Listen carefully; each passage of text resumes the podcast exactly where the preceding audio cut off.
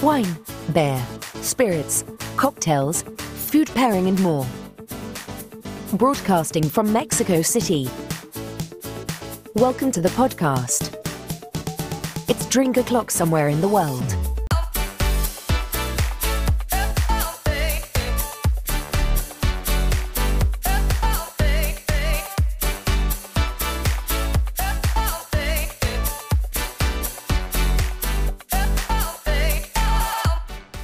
Drinkstars, hoy es jueves 8 de julio del 2021 y ya es hora de servirse un drink en alguna parte del mundo. Hoy hablaremos de todos los secretos que hay detrás de los whiskies japoneses, un poco de su historia, de los procesos de producción, de las maderas que se usan para añejarse y tener nuestro whisky listo para los Juegos Olímpicos. Yo soy Ricardo Cortizo, bienvenidos sean, comenzamos.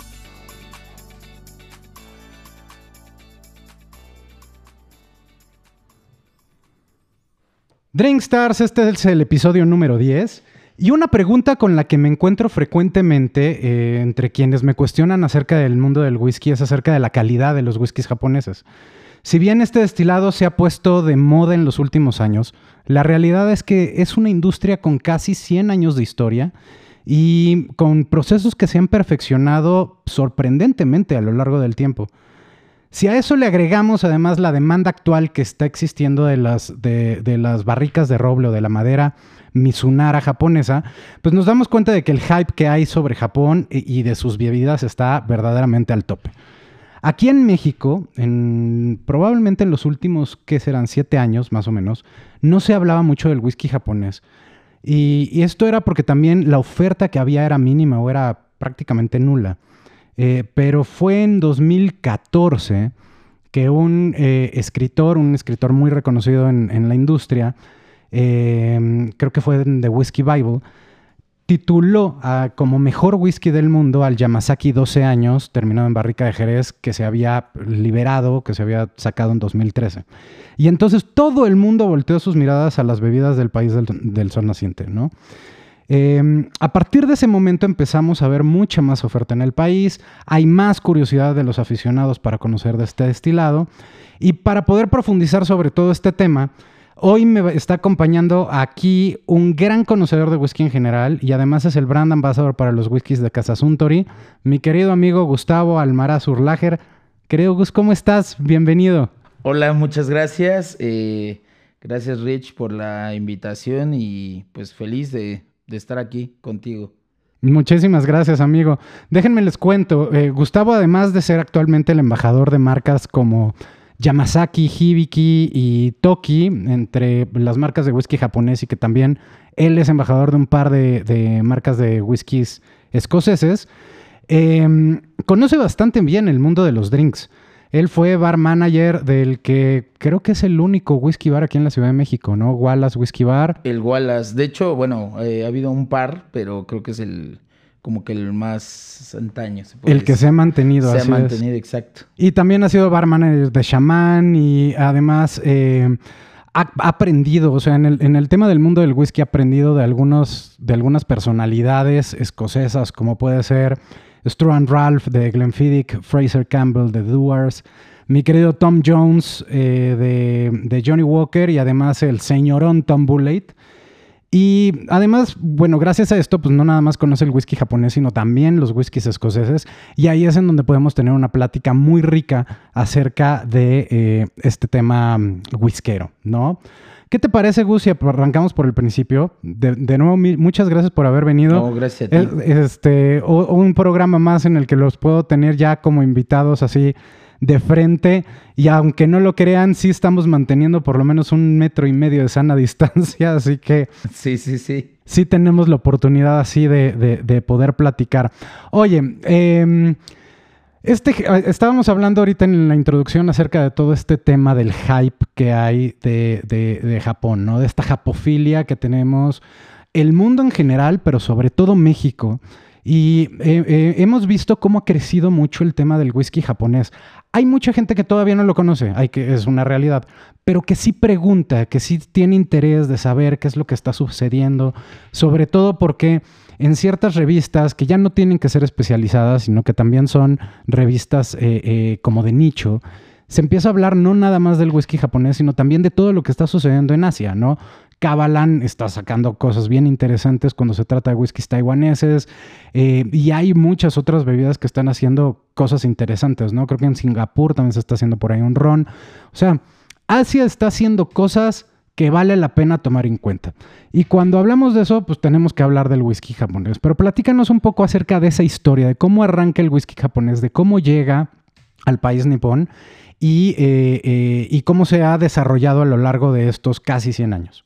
Ok, eh, pues bueno, repito, eh, muchas gracias por la invitación. Y pues bueno, eh, hablemos un poco de whisky y específicamente whisky japonés, ¿no? The House of Suntory, que es el nombre de la casa, actualmente es denominada como la número uno en Japón. Tenemos los whiskies más premiados en Japón, los más honrados y venerados. Y bueno, lo que comentabas acerca del el escritor del de la Biblia del whisky también denominó a Hibiki también como el mejor whisky del mundo, ¿no? Entonces tenemos ahí una lista increíble de, de whiskies. Y pues bueno, justo eh, esto empieza por Shinjiro Tori, quien es denominado como el padre del whisky de origen japonés. Eh, y todo esto eh, inicia en 1899. Justo Shinjiro pertenece a una clase la, la clase alta en Japón, de la cual esa gente de clase alta solía ir a Escocia o eh, diferentes lados donde había whisky, principalmente Escocia, eh, a comprar barricas de whisky, ¿no? Entonces, ¿qué hacían? Lo vendían, lo bebían o hacían trueque, ¿no? Entonces, eh, Shinjiro era como amante de su país, visionario de los licores, entonces, bueno, para esto él heredó una destilería de vinos y licores, la cual se llama Tori Shoten Store, eh, la cual todavía sigue en proceso, sigue trabajando. pues lo que él quiere hacer es como crear un destilado nuevo, impulsar la economía en Japón, pero ¿cómo lo va a lograr? Pues lo va a hacer eh, pues con materia prima de origen, ¿no? Entonces, eh, lo que no quería es que siguieran comprando whisky en Escocia y el whisky de origen japonés, ¿no? Entonces, eh, se junta con un viejo amigo, este hombre también es denominado como el padre del whisky japonés, que es Masataka Taketsuru, eh, el cual él estudiaba en la Universidad de Glasgow en 1915 y en sus ratos libres eh, decide trabajar en diferentes destilerías de whisky, ¿no? Entonces aprendiendo cultura, proceso, eh, procesos, perdón, en fin, todo, ¿no? Entonces se juntan estos viejos amigos y deciden crear la primer destilería de whisky, de whisky de origen japonés, whisky de Malta, de forma artesanal. Y esto ocurre en 1923. Entonces, es una fecha muy, muy importante en, en todo el tema del whisky en general, porque justo si tú viajas a cualquier parte del mundo, compras un libro, ya sea el idioma, el, la editorial, el país, donde tú llegues y lo compres, siempre va a venir desglosado el tema de los whiskies, los países, y en Japón siempre va a ser The House of Suntory. ¿Por qué? Porque somos los pioneros en la creación de whisky japonés. Y actualmente, pues bueno, ya tenemos más de 100 años de historia.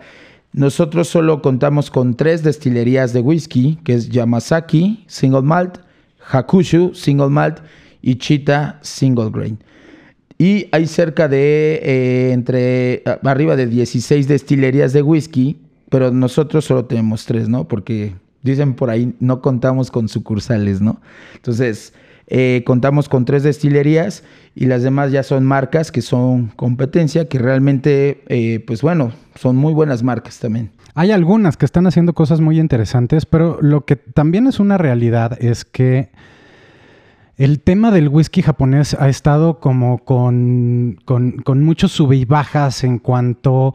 Eh, o sea, cuando queremos hablar acerca de esta, entre comillas, denominación de origen, porque sabemos que el whisky como tal no tiene una denominación de origen, pero sí tiene una reglamentación por países para que entonces podamos hablar en especial del proceso de producción en Japón o en Escocia o en eh, Irlanda o en Taiwán o como sea, cada uno de ellos ha puesto como sus reglas para poder de esa manera mantener o superar la calidad de lo que se estaba buscando en el primer momento en el que se creó esta reglamentación, ¿no?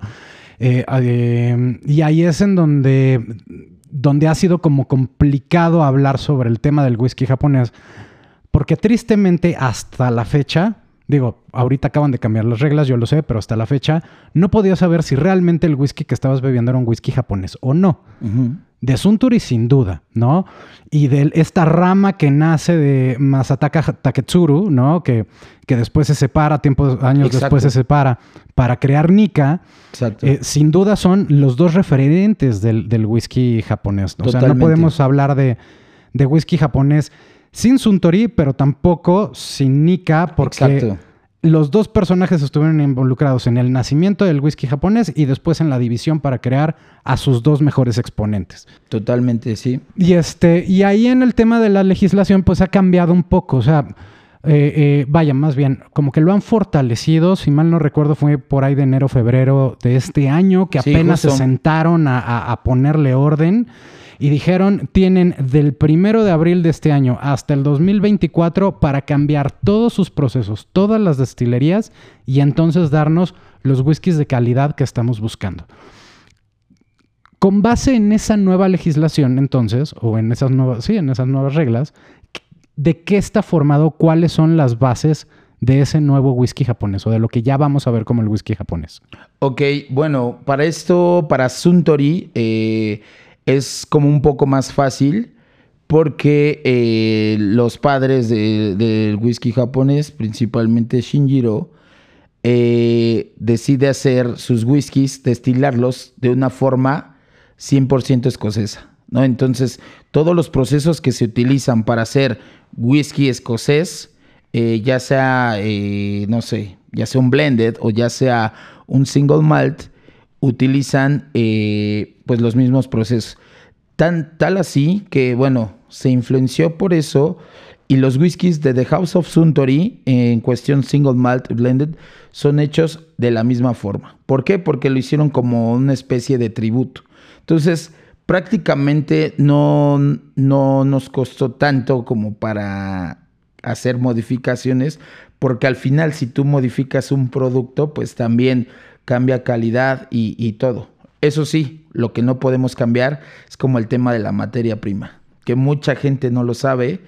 Eh, los whiskies de, House of Suntory, pues eh, la materia prima en cuestión como eh, recolección de grano o turba, que se utiliza ah, para Hakushu, que es un target como ya un poco más exigente, se decide comprar eso en diferentes regiones bueno, la turba en la región de Ailai, o ya sea las islas de Sky o Yura. Entonces, se obtiene eso y se lleva a Japón, donde están nuestras destilerías, de la cual todo es 100% manufactura japonesa, doble destilación y principalmente añejamiento en roble de Mizunara, que eh, nosotros fuimos como los primeros en implementar como todo eso, que hoy en día pues ya lo, lo puedes ver en, diferentes destilados, ¿no? Ahorita platicamos del tema de Mizunara porque me parece fascinante lo que, lo que ha hecho Japón con, el tema de sus barricas de, roble Mizunara. Pero em, justo para poner entonces esas bases, si lo están haciendo al estilo escocés, entonces tienes tres elementos, agua, cereales y levadura. Vas a tener principalmente malta de cebada, ¿no? Totalmente. Para, para, que pueda ser un single malt, como algunas de las, de las tantas etiquetas que hay de whisky japonés. Vas a tener que añejarlo por un, por un mínimo de tres años. Totalmente. Y todos los procesos de producción tienen que realizarse en la destilería de Japón. O sea, Exacto. si tú le quieres comprar la cebada malteada a Francia o a Rusia, no hay bronca. Siempre y cuando eso te lo lleves a, tu destilería y en Japón hagas todos los procesos de fermentación, de destilación y de añejamiento y embotellado, ¿no? Exactamente. Y, finalmente el, volumen de alcohol, 40% mínimo y listo. Eh, ya se, se lo puedes hacer, que normalmente así se ha hecho. Entonces, nosotros creo que estamos dentro, entonces eso nos hace muy felices. Y pues la verdad que seguimos siendo como los favoritos de, de muchas personas, ¿no? Y eso es muy bueno para nosotros. Sí, claro, cómo no. Y además es que han hecho, han hecho cosas sorprendentes. Eh, hace, hace unas horas estaba leyendo justo una, una nota.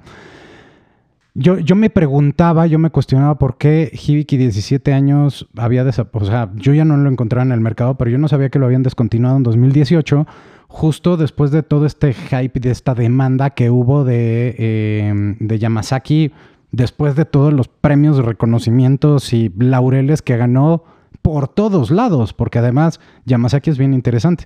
Y ahorita que comentabas el tema de Hakushu, yo no sabía que tenía turba, pero ahora me hace sentido porque tengo, una, tengo muchos recuerdos, digo, hace muchos años que no lo pruebo, pero tengo muchos recuerdos de notas más herbáceas, más herbales en Hakushu, a diferencia de Yamazaki, y ahora entiendo el por qué, ¿no? Porque se traían esta turba escocesa. Sí, totalmente. Entonces, este, sí es, sí es como un perfil un poquito más, eh, más exigente, ¿no? Entonces, lo que busca The House of Suntory también llegar como a todos lados, ¿no? No solo, eh, por ejemplo, Yamazaki, que es nuestro whisky insignia, eh, es un poco más elegante, más aterciopelado, más suave, un poco más noble al paladar, a diferencia de Hakusho, si es un poco más robusto, un poco ahumado, literal. Y este, pues bueno, hay, hay, poco a poco empezó a evolucionar los whiskies en Suntory, eh, a modo que ya tenemos diferentes whiskies para todos. Entonces, eso, eso es muy bueno. Claro, y tengo, ahora sí quiero entrar a una materia que a mí me parece bien interesante. Em, cuando nosotros hablamos de whisky en general, Sabemos que la materia prima, el proceso de fermentación, el proceso de destilación, realmente le aportan no más de un 15% de los aromas y sabores que se quedan al final en, el producto que llega a ti embotellado, ¿no? O sea, el 85% de los sabores de un whisky vienen de la barrica. Totalmente. Y ahí vamos a tener sin fin de aromas y sabores cuando hablamos de whiskies japoneses o americanos, perdón, bueno, sí, de escoceses, japoneses, americanos, irlandeses, etc. La gran mayoría de todos ellos que han utilizado este roble americano o que han utilizado el roble europeo para darle todas estas, eh, toda esta sinfonía de aromas y sabores a sus whiskies. Leía yo que eh, Japón con el tema de los árboles, de los robles de Mizunara. En un principio era un roble que todo mundo desechaba porque es, o en un principio era pésimo para guardar eh, eh, bebidas alcohólicas, ¿no? Un poro muy abierto, tan abierto que permitía que se oxigenara un montón de líquido. Este, esto que conocemos como el, la porción de Los Ángeles o el Langer Share, ¿no? Sí, el impuesto. O el impuesto de Los Ángeles. Em, leía que, que alguna de las personas de un, master distiller en Japón decía es que ese porcentaje, ese, em, ese impuesto de Los Ángeles, cuando en Escocia es el 2%, para nosotros es 3% de impuesto para el cielo y 4% de impuesto para el, para el infierno, ¿no? O sea, se pierde un 7%, que es un montón. Es un buen. Es un montón por, por, culpa, entre comillas, de esta barrica misunera. Pero después encontraron la manera de trabajarla, de tratarla, de darle mucho más eh, elegancia y, y composición para poder guardar destilados y el mundo se ha llevado grandes sorpresas. ¿Qué nos puedes contar acerca de las características que le aporta la barrica Misunara o el roble Misunara a los whiskies a diferencia de lo que sucede con eh, la barrica americana o europea. Ok. Eh, hay algo que me gusta muchísimo acerca de, House of Suntory, que eh, no solo trata de, de, llevar como parte de su cultura, parte de su naturaleza, costumbres en un destilado, sino también lo hace como en sus barricas, lo hace también en sus etiquetas o botellas, ¿no? Entonces, eh, lo, que hacen con Mizunara, pues bueno, es un roble que a la edad de 20 años, eh, justo ellos creen que la maduración exacta o perfecta es a los 20 años, se corta, se crea la barrica y pues bueno, es de uso continuo, ¿no? Ya ves que hay muchas barricas que tienen cierta edad donde se descartan, también depende como el, clima, ¿no? En donde estén, ya, sea la bodega o el, clima que se maneja ahí, pues bueno, se van deteriorando y entonces hay que irlas cuidando, ¿no? En este caso son barricas que llegan a, un lapso de vida, si lo podemos llamar así, de 60 a 70 años. Entonces, son barricas que son muy longevas, pero hay algo, hay algo justo eh, como el otro lado de la moneda, ¿no? De lo que tú comentabas. Eh, hay algo que tiene esa barrica que, eh, que es muy húmeda. Tiene mucha humedad, ¿no? Entonces, eso aporta muchísimo también actualmente a los whiskies de Suntory. Y bueno, eh, grandes críticos de whisky, Master Distiller, entre toda la crema innata que hay en el mundo del whisky, pues han dictaminado que eh, justo el roble de Mizunara aporta el alma y el alma y el corazón de los whiskies de The House of Suntory. El alma y el espíritu.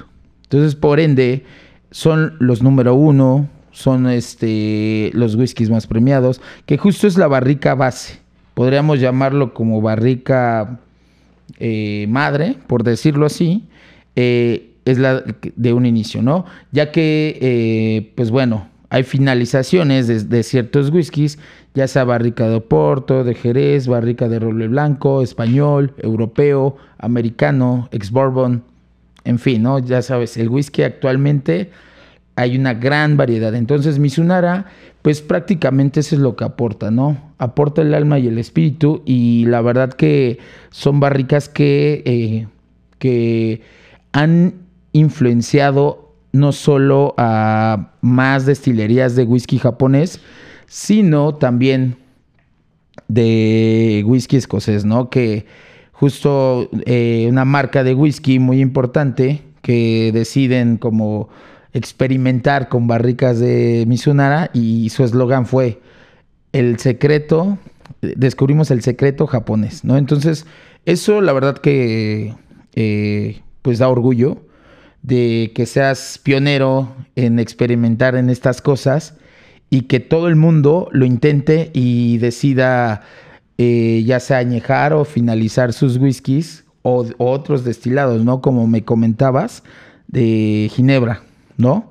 Entonces, digo, eso está, está increíble, ¿no? Sí, la, verdad, a mí me, a mí me sorprende bastante. Em, por un lado, digo, yo no tengo broncas con, con, con, el... Aquí no tenemos broncas con el tema de marcas y además nos permiten como para también ayudar a a, dar a conocer todo lo que hay allá afuera, pero ustedes hicieron un, terminado de, en barrica de Mizunara con uno de sus single malts, que además es un single malt que te lo platiqué en alguna ocasión, al cual yo le tengo un cariño muy especial porque fue el primer single malt que yo probé en mi vida, que es Bowmore, y que es súper interesante, y que además ahora que sé que tienen uno terminado en barrica de Mizunara, tienes, este, tienes la chamba de, de hacérmelo probar, amigo porque me va a dar mucho gusto conocer qué experimento hicieron ahí.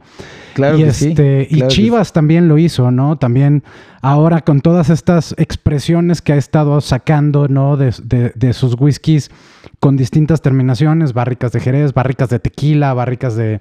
De, ahí sacaron también uno de barrica de Misurana, de, de Misunara, de estos de 13 años, eh, que valdría la pena también conocer y probar para saber cómo, cómo ahora esa herencia que tuvieron en un principio los escoceses para crear el whisky japonés, ahora Japón se los está devolviendo en barricas para darle un terminado nuevo a los whiskies escoceses. Y eso me parece fascinante.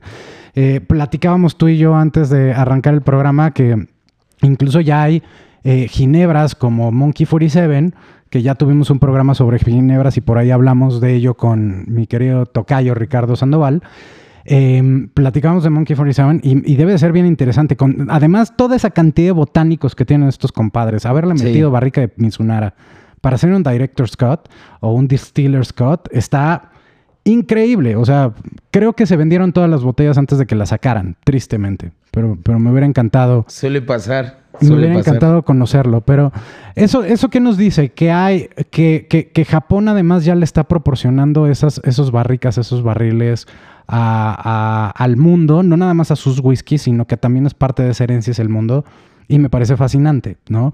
Quienes no se imaginen en, en un- una isla como Japón que tengan zonas con robles y que tengan todos estos, estos eh, eh, zonas de coníferas, etcétera, échense una página, en la- eh, échense una vistazo a la página de Suntory, métanse a ver las imágenes de las destilerías tanto de Hibiki como de Hakushu y, y es un deleite, o sea, eh, me encantaría conocer toda esa región porque debe de ser fascinante Sí. ver toda esa, toda esa zona. De hecho, eh, de las tres destilerías de whisky, eh, Yamazaki y Hakushu, puedes, este, puedes armar una visita sin, sin tema.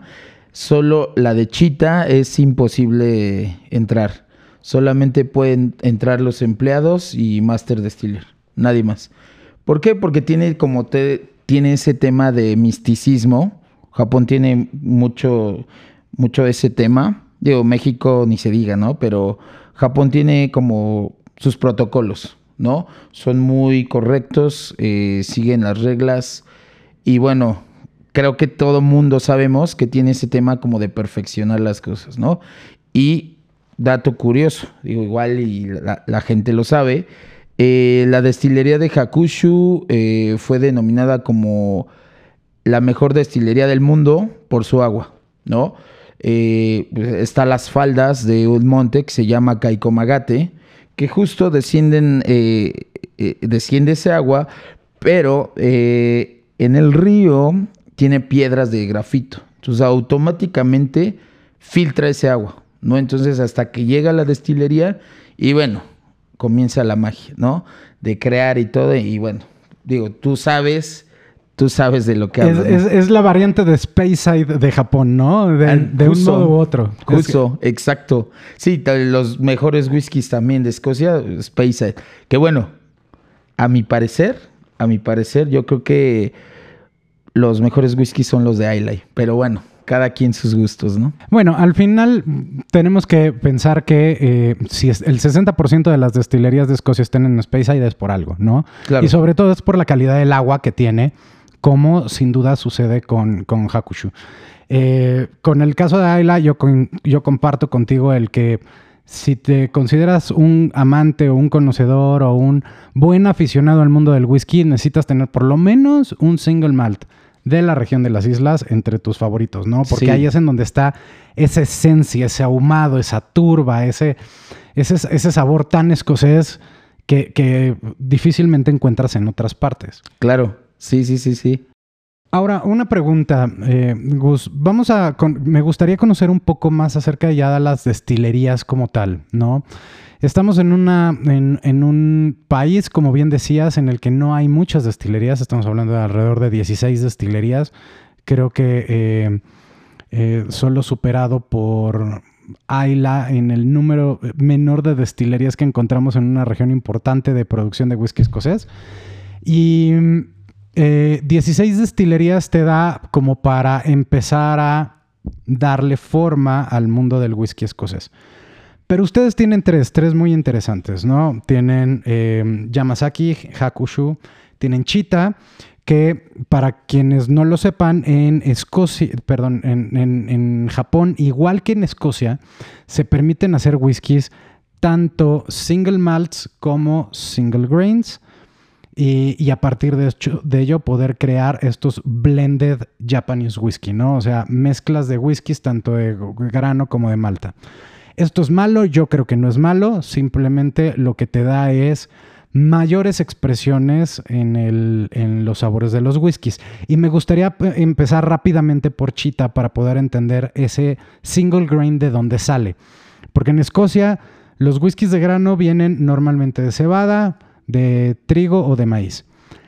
¿Es lo mismo lo que sucede cuando hablamos de Japón o también pueden hacer whisky a partir de arroz o pueden hacer destilado a partir de arroz? Fíjate, normalmente con el tema del whisky eh, en Suntory, Eh, mucha gente cree que eh, están hechos a bases de arroz, como el sake, que bueno, es un vino de arroz. Ninguno de nuestros whiskies está hecho. en el tema del single grain, pues bueno, está hecho a base de maíz puro, que justo es se cultiva y se cosecha en Japón.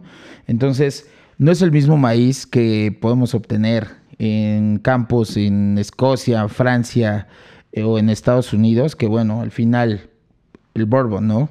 Que está hecho a base de maíz, sí o sí, eh, pues es muy diferente, ¿no? En este tema, pues bueno, eh, se hace una destilación de columnas. Y bueno, el tema del agua, el tema del grano, que bueno, todo es 100% manufactura japonesa. Entonces, se maneja prácticamente, se maneja como un estilo como, como lo hacen los bourbon que bueno, al final se añejan eh, por tres años, como un mínimo de tres años. Y bueno, también se utilizan como barricas de Mizunara. Digo, al final eh, se pueden utilizar más barricas de las que tú quieras, pero bueno, Suntory tiene sus reglas, ¿no? Y, y prácticamente, pues, en México no es muy conocido. Eh, Chita no llega a México, la verdad, lamentablemente. Llegó en algún momento, ¿no? Llegó, sí, pero justo eh, muchas veces los temas del desabasto que hay en no solo en Suntory, en muchas destilerías, por el producto, ¿no? La escasez, la alta demanda, tiene que ver muchísimo, ¿no? Y no solo con el whisky, sino con el tequila, el vodka, el mezcal, etc., ¿no? Entonces, eh, y temas de mercadotecnia, pues bueno, ciertos destilados no llegan a México al menos los encuentras ya sea en duty free, Estados Unidos, que es lo más cerca, lo más que podemos conseguir, ya que Sudamérica pues es un poco más difícil, ¿no? Los mercados son muy diferentes y ya de plano, pues si ya te quieres aventar todo, pues te vas a Europa o a Asia, ¿no? Definitivamente. Pero sí, este, de hecho, eh, se me olvidó traerlo, te hubiera encantado. Creo que ya lo probaste, ¿no? Seguro. No, Chita no lo he probado, fíjate. Y, por eso eh, quería empezar con él para, para ir agarrando un poco de, conocimiento, porque los whiskies de grano, para, para, dejarlo un poco más en claro, suelen ser menos, entre comillas, artesanales, porque el proceso pasa por un proceso de destilación en columna. Entonces, eh, lo que obtienes es como más volumen a la hora de producir un whisky.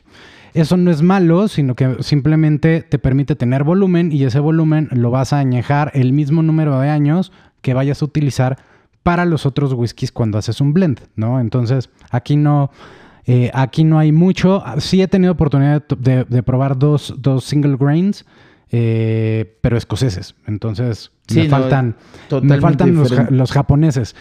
Y, después de eso llegamos como a las dos joyitas de, de las estrellas de, de mm, Casa Suntory, ¿no?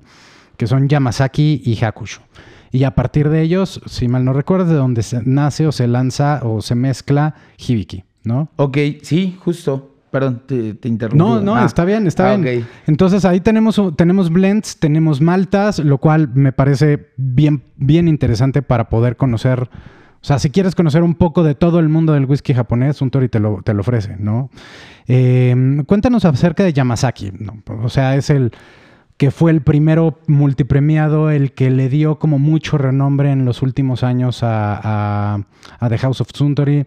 Cuéntanos un poco de la destilería y de los whiskies que produce Casa eh, Yamazaki. Ok, bueno, eh, justo Yamazaki, pues bueno, es el producto insignia, la marca insignia de, la casa. Eh, fue la primera destilería que nació en 1923 justo hay, un dato que, me encanta, la verdad es saber reconocer que de, tus inicios, ¿no? De cómo empezó todo. Eh, al principio, como muchas marcas en toda la historia, mm, muchas veces no empiezas bien, ¿sabes?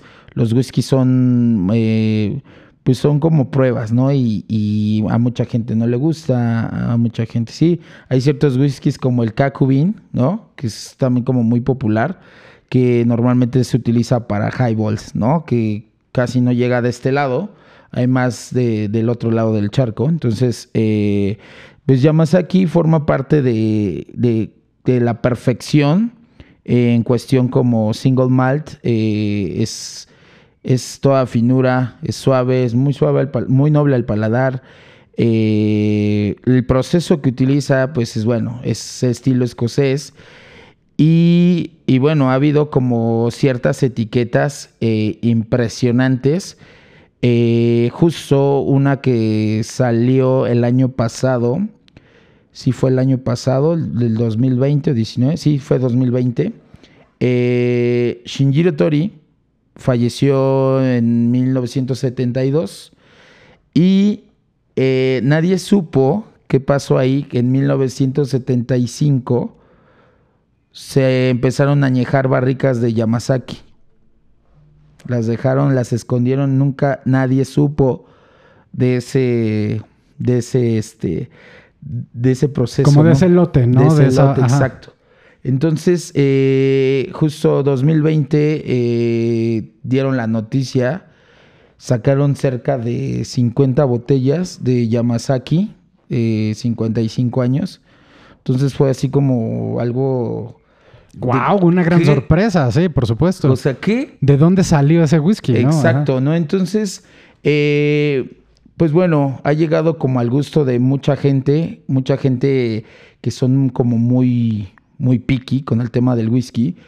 Eh, Yamazaki, pues prácticamente ha cerrado como bocas de gente que, no, ¿cómo?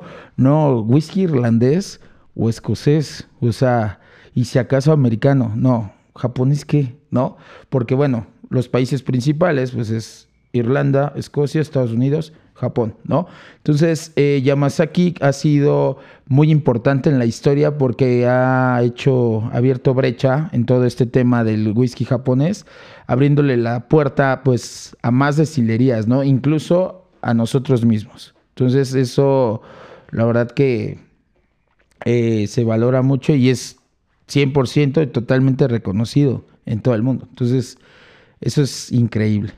Entonces Yamazaki es como la joya de la corona dentro del imperio de Suntory, ¿no? Este whisky como más elegante, este whisky que tiene como muchas variantes y versiones que han permitido ir conociendo las expresiones del, whisky japonés o como del primer whisky japonés. No sé cuál fue el primero, cuál fue la primera, el, nombre de la primera etiqueta de whisky japonés que sacó eh, Shinji.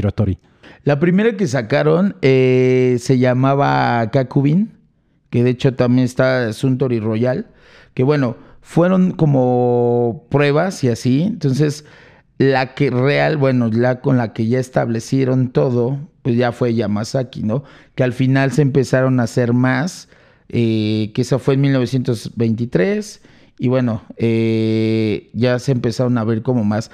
Pero eh, sí, el, la, la, primera sí fue Kakubin, que bueno, también que bueno, eh, hay como ciertas dudas ahí, pero digo, al final ellos son los que dicen.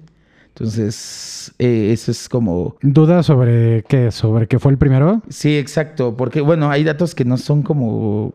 La verdad que encuentras datos de todo. Libros, en los libros encuentras... Lo que sí sabemos es que son pioneros al final de cuentas, ¿no? Pero justo, tienes Kakubin, tienes Royal, tienes Yamazaki, o sea, son muchísimas que incluso, digo, no llegan de este lado de Occidente. Entonces, sí, sí, ese es un tema muy, muy interesante. Oye, ¿y sabes cuál fue el primero de los whiskies en el que estuvo involucrado? Eh, eh, eh, bueno, no el, no el primero de los whiskies en los que estuvo involucrado eh, Masataka Taketsuru, sino eh, en qué momento, en, qué momento rompe, digamos, y hasta dónde llega dentro de la historia. De pura casualidad lo sabes. O sea, a él le tocó ver ese nacimiento de Yamazaki o de Hakushu. No, ya no, porque prácticamente fueron como un par de años.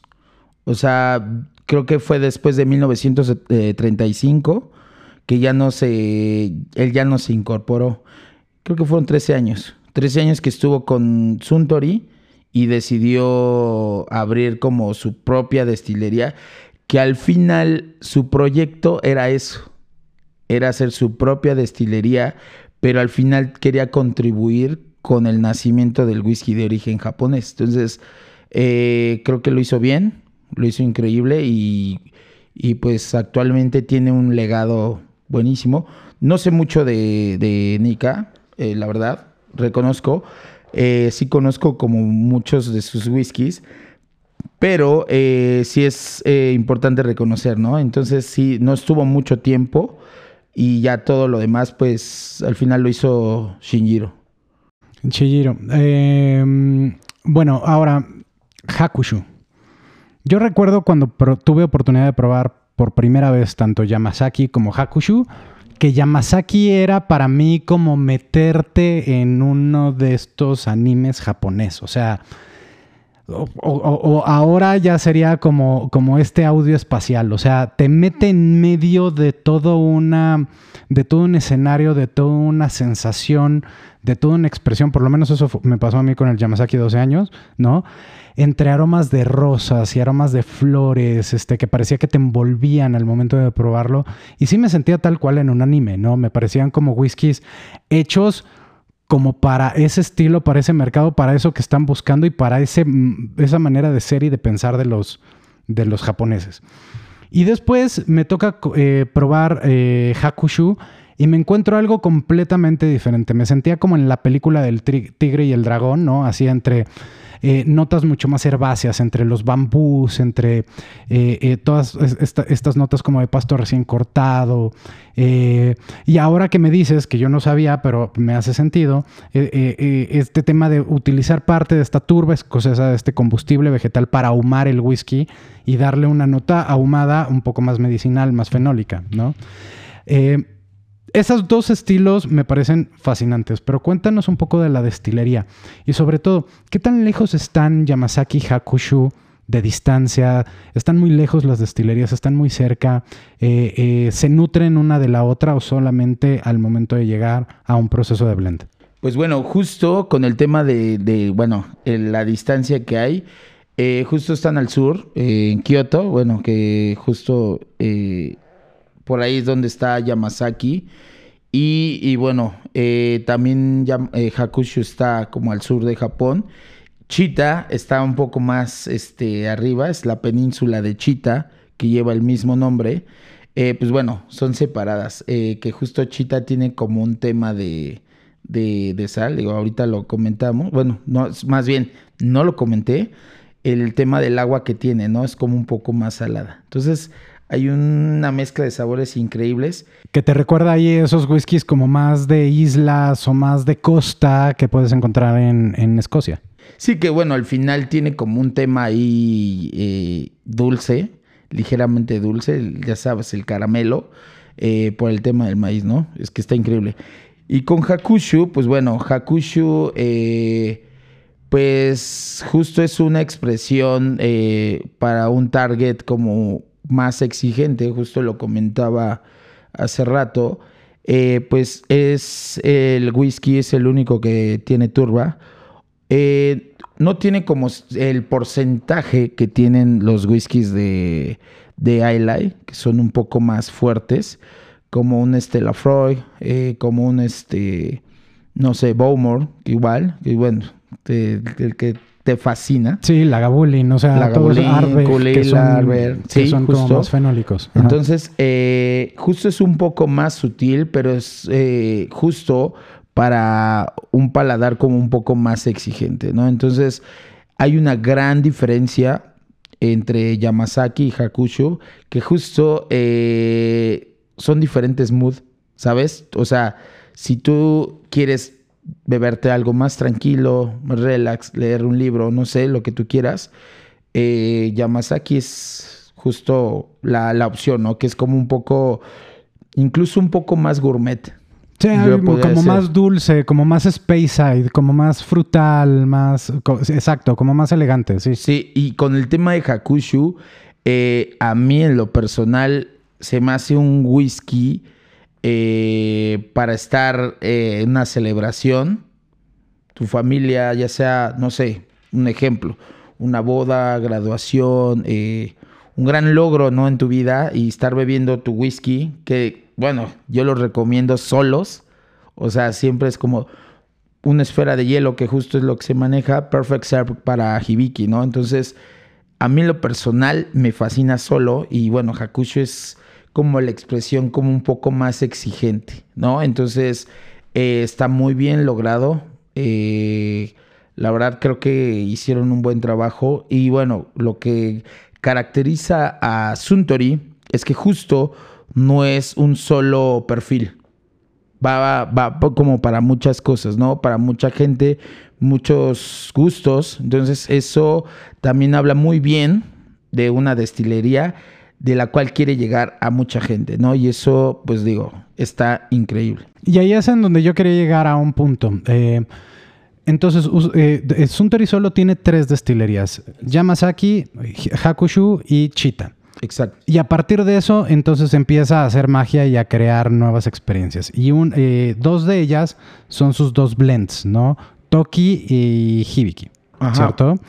Cuéntanos acerca de Toki, porque Toki ahorita lo están distribuyendo en muchas partes. Es un whisky, eh, e-, es, un, es, un, blended Japanese whisky, es una mezcla tanto de maltas como de granos. Eh, cuéntanos un poco acerca de, este whisky y hacia dónde nos lleva.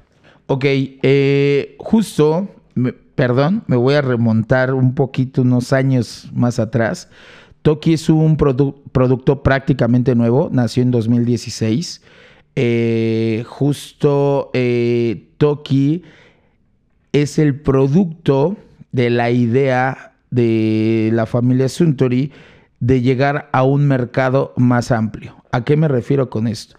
Eh, todo el portafolio de The House of Suntory es premium.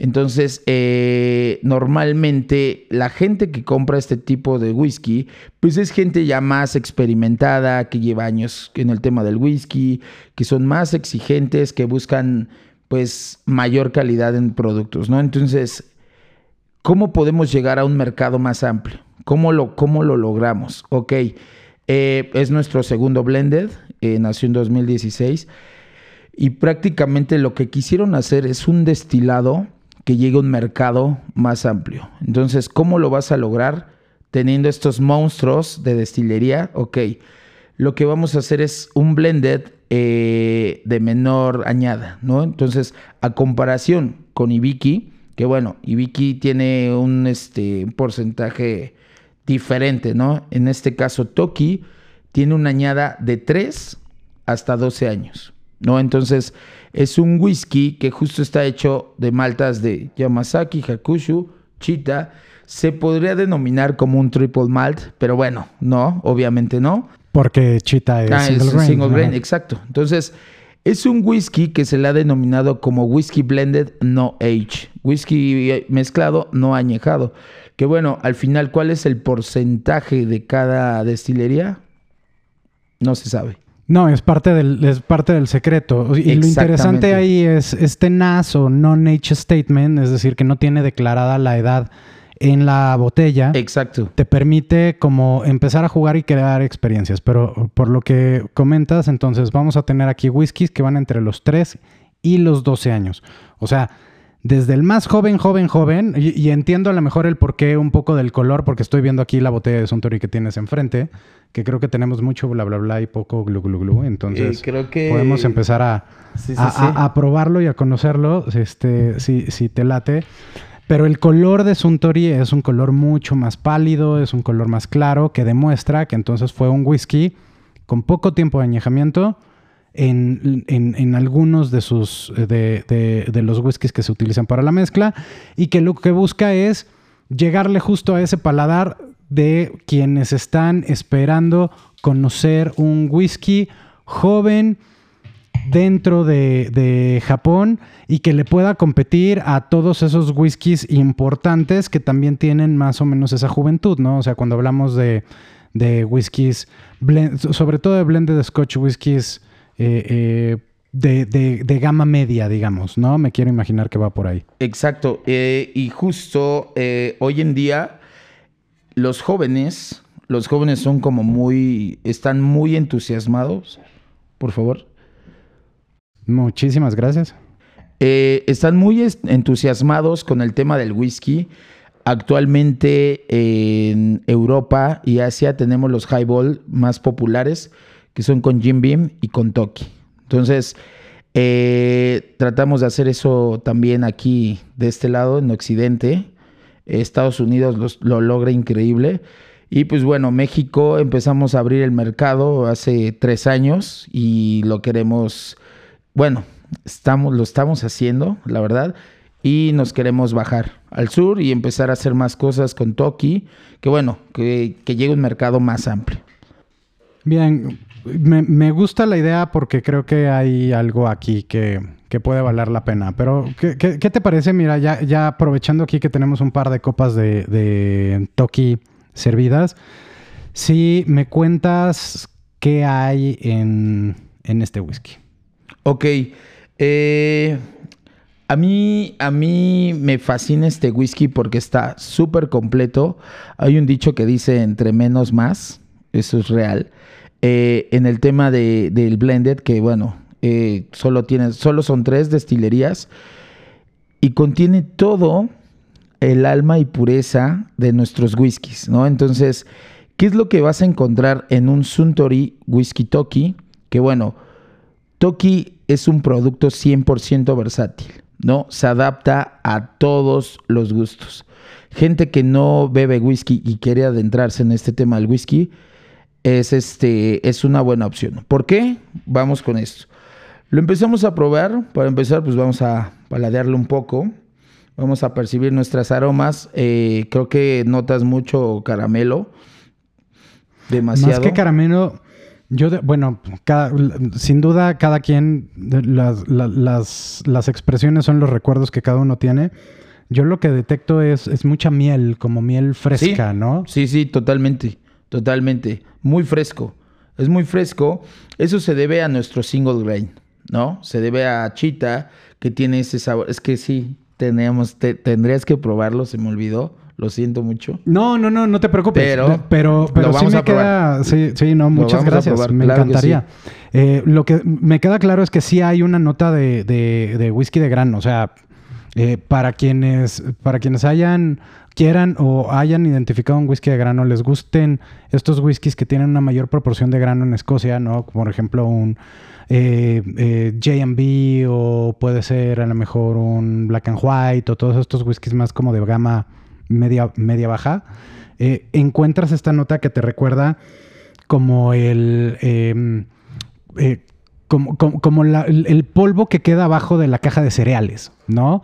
Que es esa nota de maíz eh, tostado, de maíz, eh, em, tal cual, como de, como, de como de hojuelas de maíz, y que es parte del proceso de producción del, whisky. Entonces se nota muchísimo y es una de las primeras notas dulces que detectas rapidísimo al momento de llevar eh, el whisky a nariz. Sí, totalmente. Y mira, vamos a probarlo. Tiene un inicio que a mí me fascina. Tiene un inicio muy suave. La verdad no es como agresivo es muy noble al paladar.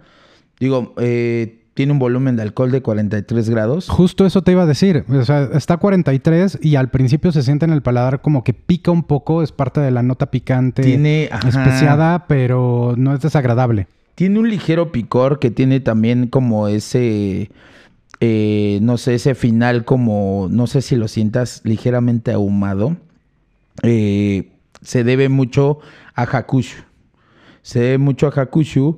Y bueno, al final tiene como que tiene tres, las tres expresiones en uno solo, ¿no? Entonces, hay algo muy importante con este whisky, que normalmente lo ves en todos los whiskies de Suntory, siempre permanece. A comparación del whisky escocés, eh, sientes el sabor en boca, aroma, eh, notas, pero desaparece muy rápido. ¿no? Son whiskies increíbles, son los mejores, pero desaparecen muy rápido. Con Suntory, eh, normalmente el sabor siempre permanece en boca. Aroma, notas, es muy fácil de percibirlas. Realmente no es como tan difícil como otros whiskies, es muy fácil de notar. Es, digo, creo que lo estás eh, viendo, sintiendo más bien. Entonces, creo que es un producto muy, muy elaborado, muy bueno. Sí, viendo y sintiendo, ¿no? El, color te habla, te habla de este whisky como más joven, o por lo menos un whisky que no tiene colorante, lo cual a veces también se agradece. que no te avienten medio colorante caramelo en una botella de, de whisky o de tequila o de lo que sea. Este, aro- aromáticamente lo siento muy, muy ligero, o sea, esas notas de caramelo ahí están, eh, de miel sobre todo, algunas notitas florales, herbáceas que como dices pro- provienen justo de Hakushu. No mucha dulzura, me quiero imaginar que justo algunos de los whiskies más jóvenes pueden venir probablemente de Yamazaki, porque no encuentro como tanta expresión ahí. Y además una nota que me recuerda a coco. Y ese coco seguramente es parte de estos aromas que te está proporcionando la barrica de Mizunara. Sí, totalmente. Eh, es un es un whisky que, pues, por el, el tipo de whiskies que tiene y bueno, el porcentaje que lleva, realmente hay una cohesión increíble. Entonces, es muy, muy aceptable. He, he tenido como N cantidad de, de, de catas y trainings donde gente que nunca bebe whisky, te lo juro, que nunca ha bebido whisky y se atreve a probar esto, lo acepta muy bien y, justo es a, lo que voy.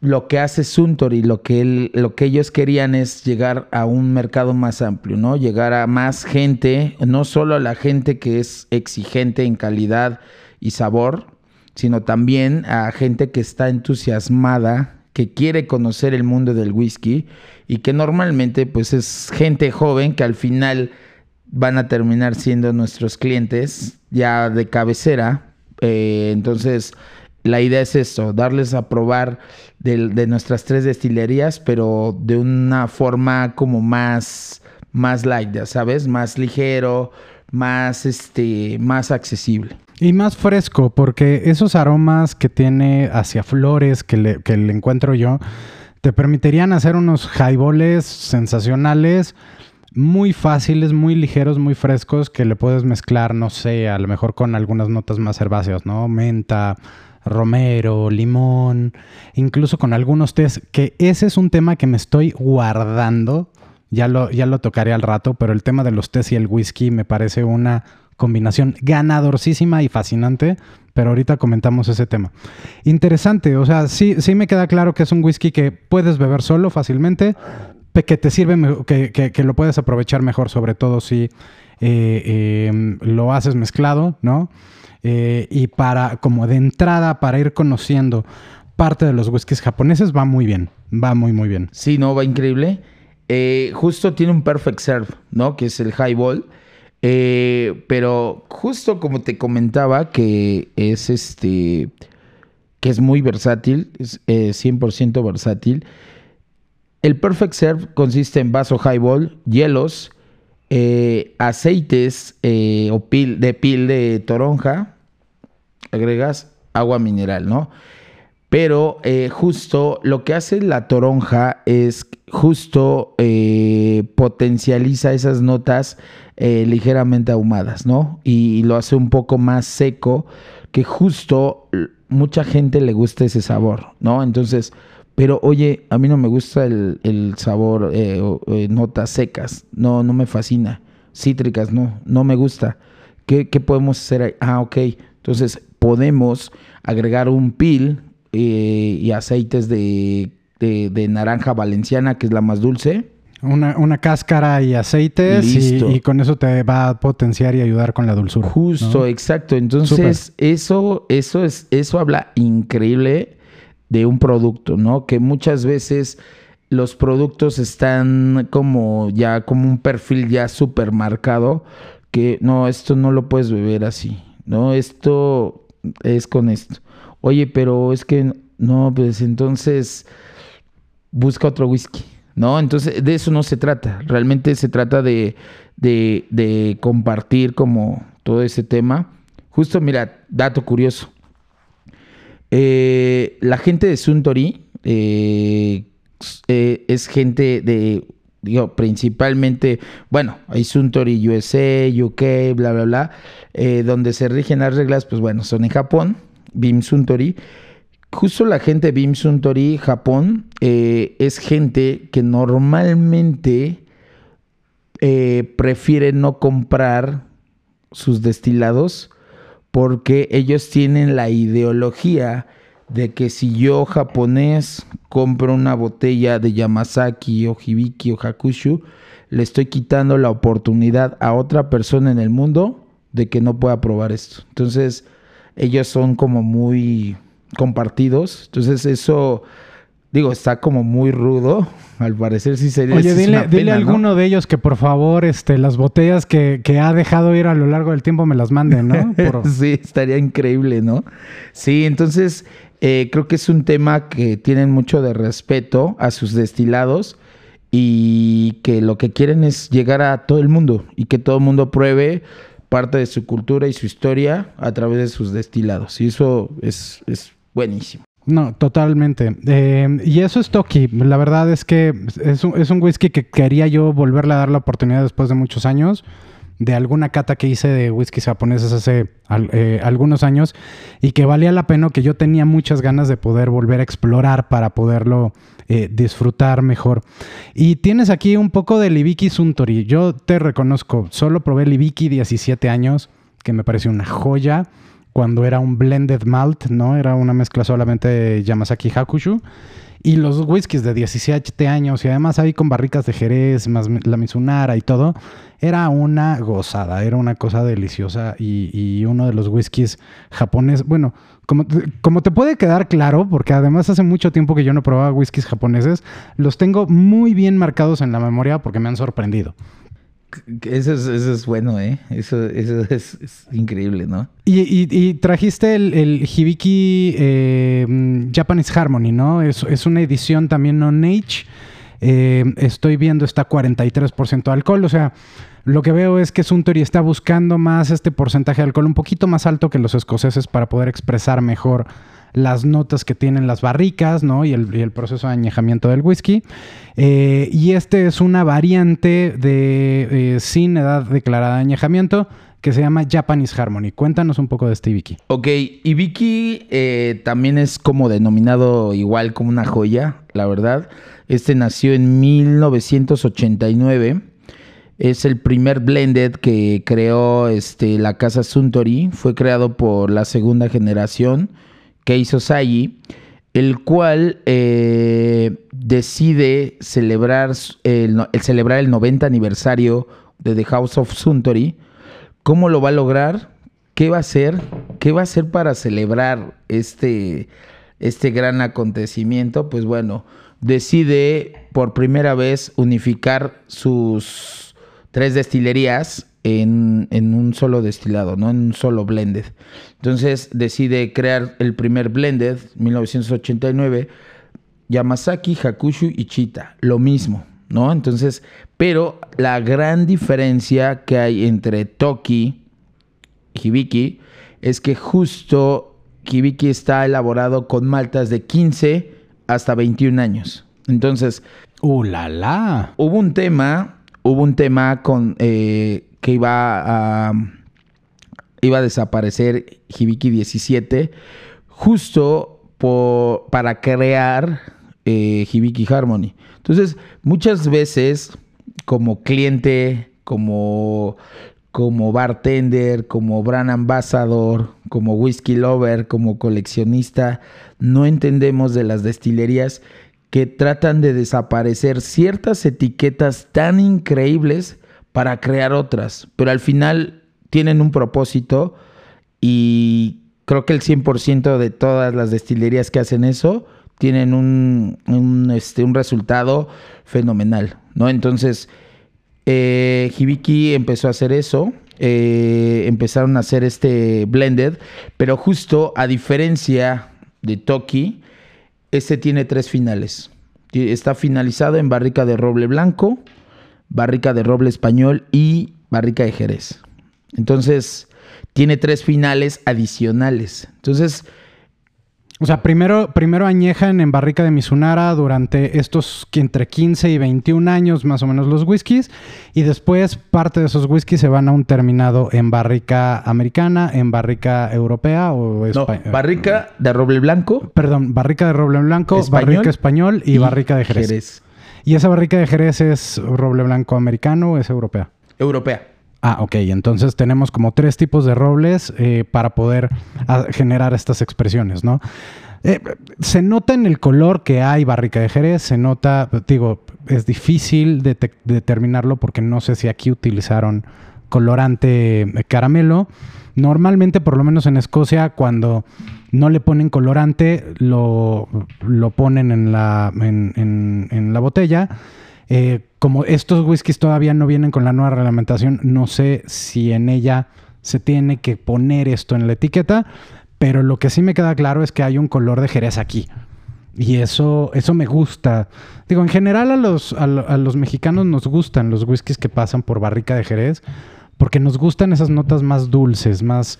Eh, no voy a decir que sean más elegantes que otras, pero sí son muy elegantes eh, y que son como más indulgentes, ¿no? Te recuerdan ese apapacho de familia, te recuerdan ese momento navideño, ¿no? Todas esas todas esas notas eh, eh, eh, a fruitcake, etcétera. Claro, justo el paladar del mexicano, nuestro paladar es totalmente dulce.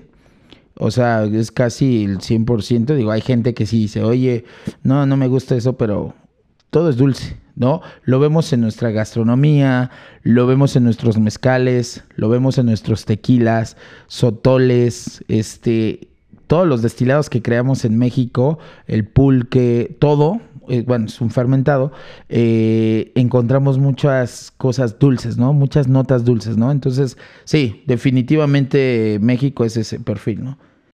Y aquí lo que, aquí yo lo que yo encuentro de entrada es, sí, una, tal cual, una barrica más indulgente, una barrica más, eh, mejor expresada, hay un poco de todo, porque estas barricas europeas suelen ser muy perfumadas y se notan, ¿no?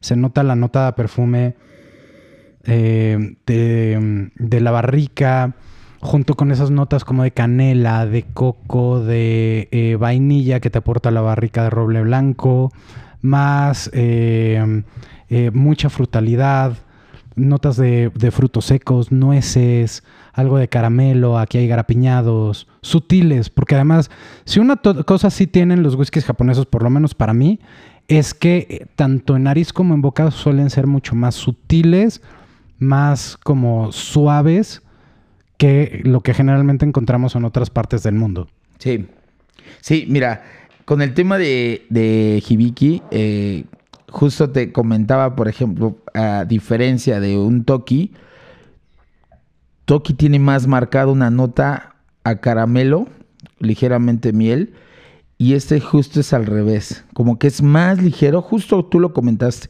es más sutil, es más, más aterciopelado, más, más, este, más elegante.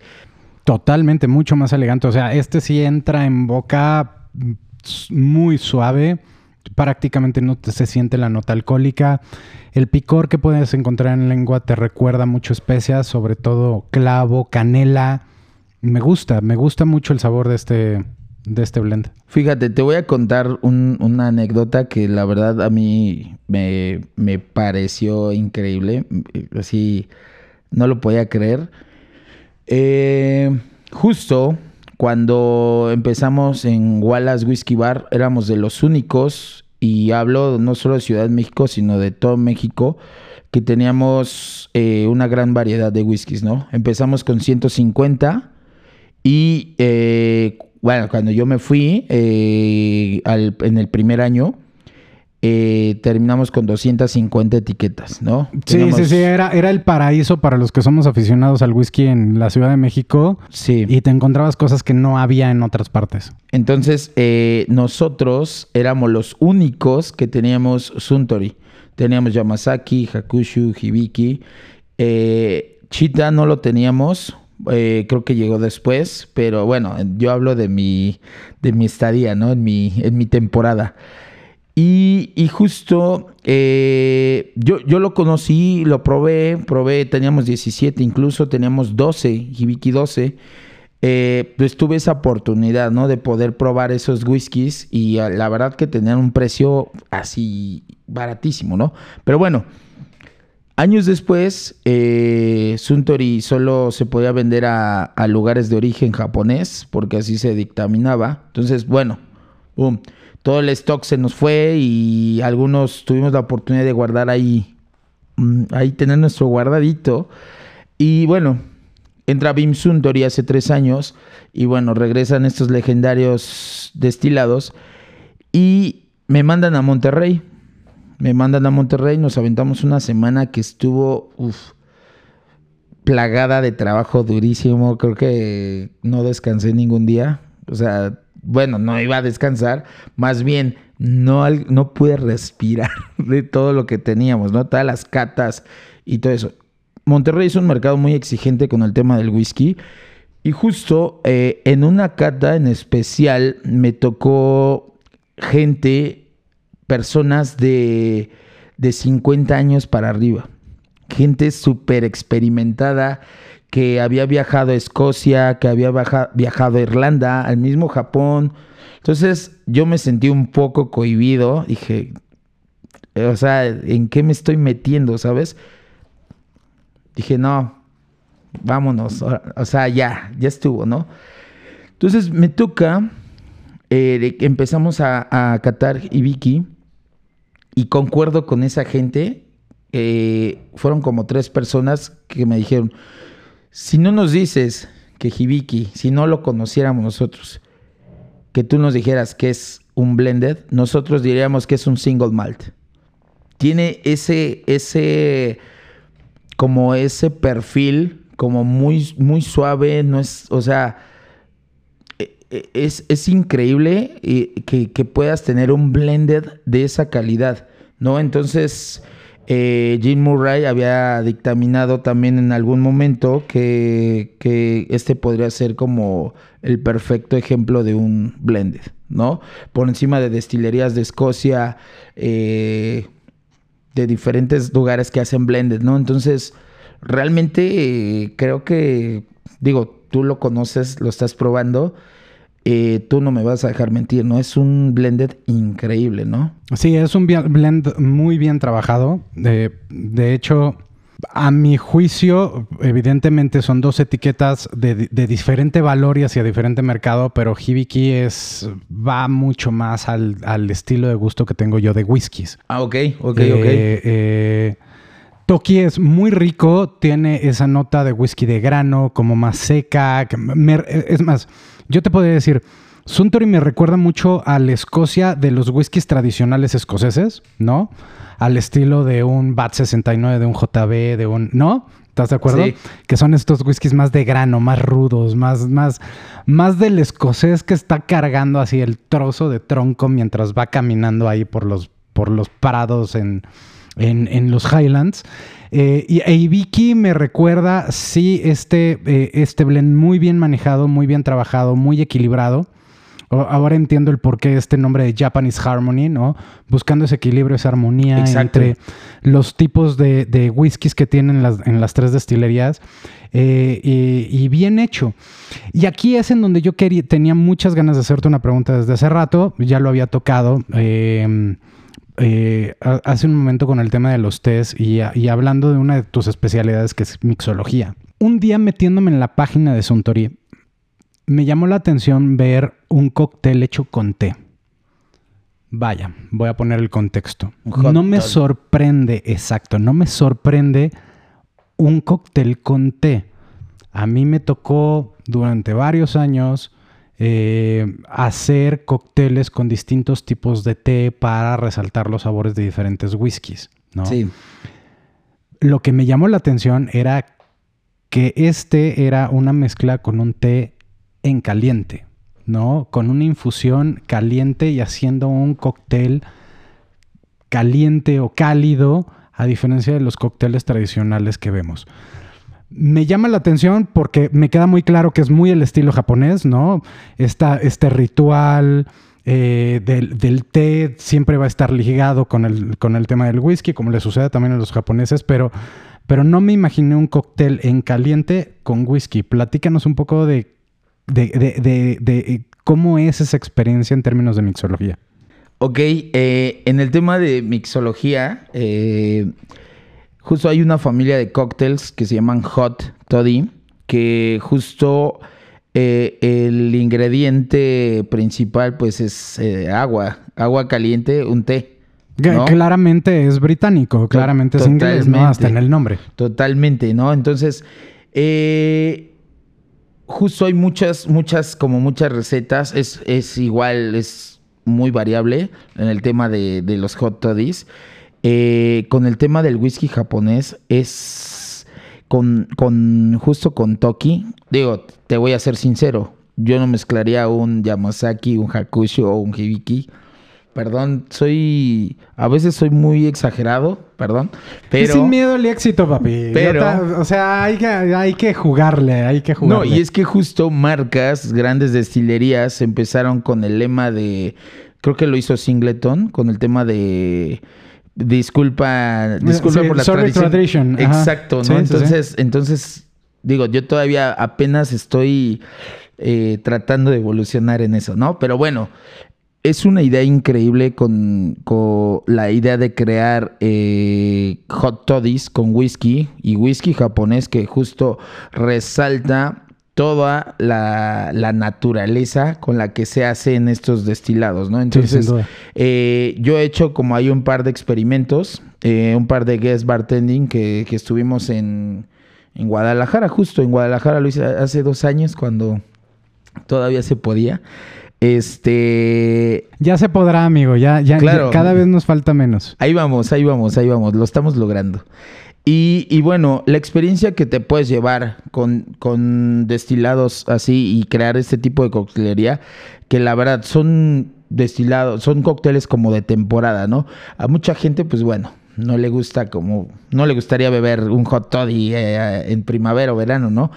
Justo eh, lo que buscamos con estos destilados es crear versatilidad, ¿no? Y con los hot toddies, eh, yo he hecho, por ejemplo, con los eh, Hyokuro, con Hyokuro y Sencha, que son tés eh, japoneses, que son endémicos totalmente. Eh, hemos hecho ahí experimentos con nuestros whiskies y la verdad que es una experiencia totalmente... No te esperas esos sabores, realmente evolucionan, mutan esos sabores, que digo, es una palabra fuerte, pero en realidad eh, evolucionan esos sabores, ¿no? No te esperas ciertas cosas que incluso puedes encontrar más notas de las que no encontraste bebiéndolo solo o en un cóctel. Entonces, eso, eso es magnífico. Completamente. Y a ver, para los que no saben cómo preparar un hot toddy, o sea, tienes que hacer un té en el tamaño de una taza con el- la cantidad de infusión que te recomiende cada una de las marcas o de los tipos de tés. Y sobre esa taza le pones 45, 50 mililitros de whisky más o menos. Normalmente yo, yo ¿O le pongo menos? 45, 45. mililitros. Eh, hay gente que es más entusiasta, le echa hasta 60 mililitros. Pero bueno, cada quien es eh, a su gusto, pero obviamente es... O sea, es tu té con piquete. Exactamente, más o menos manejando como el tema de beber responsablemente, ¿no? Digo, estamos en casa, mucho mejor, pero bueno, si salimos y manejamos, pues no, no es recomendable. Pero bueno, eh, se recomienda 45 mililitros, ya sea una infusión de una tisana, un té, lo que tú quieras, del sabor que tú quieras, que bueno, muy recomendable hacerlo con... eh, pues bueno, si son hierbas, eh, son destilados de cierto origen, utilizar eh, botánicos endémicos, ¿no? Que bueno, en México no es tan fácil conseguirlos, no, no es tan fácil, pero sí hay lugares donde los podemos conseguir, como el mercado de San Juan, ¿no? Entonces, incluso en, en línea, ¿no? ¿Sabes? En tienda, hay tiendas ahí que justo podemos conseguir, ¿no? Eh, muy importante un cítrico, ¿no? Que mucha... eh, un- vamos a imaginarnos un, un iced tea. Para que la gente, igual, la que no, Claro, no, pero- no está tan ajá, clavada sí, con sí, sí. esto, eh, hacemos como un iced tea, ¿no?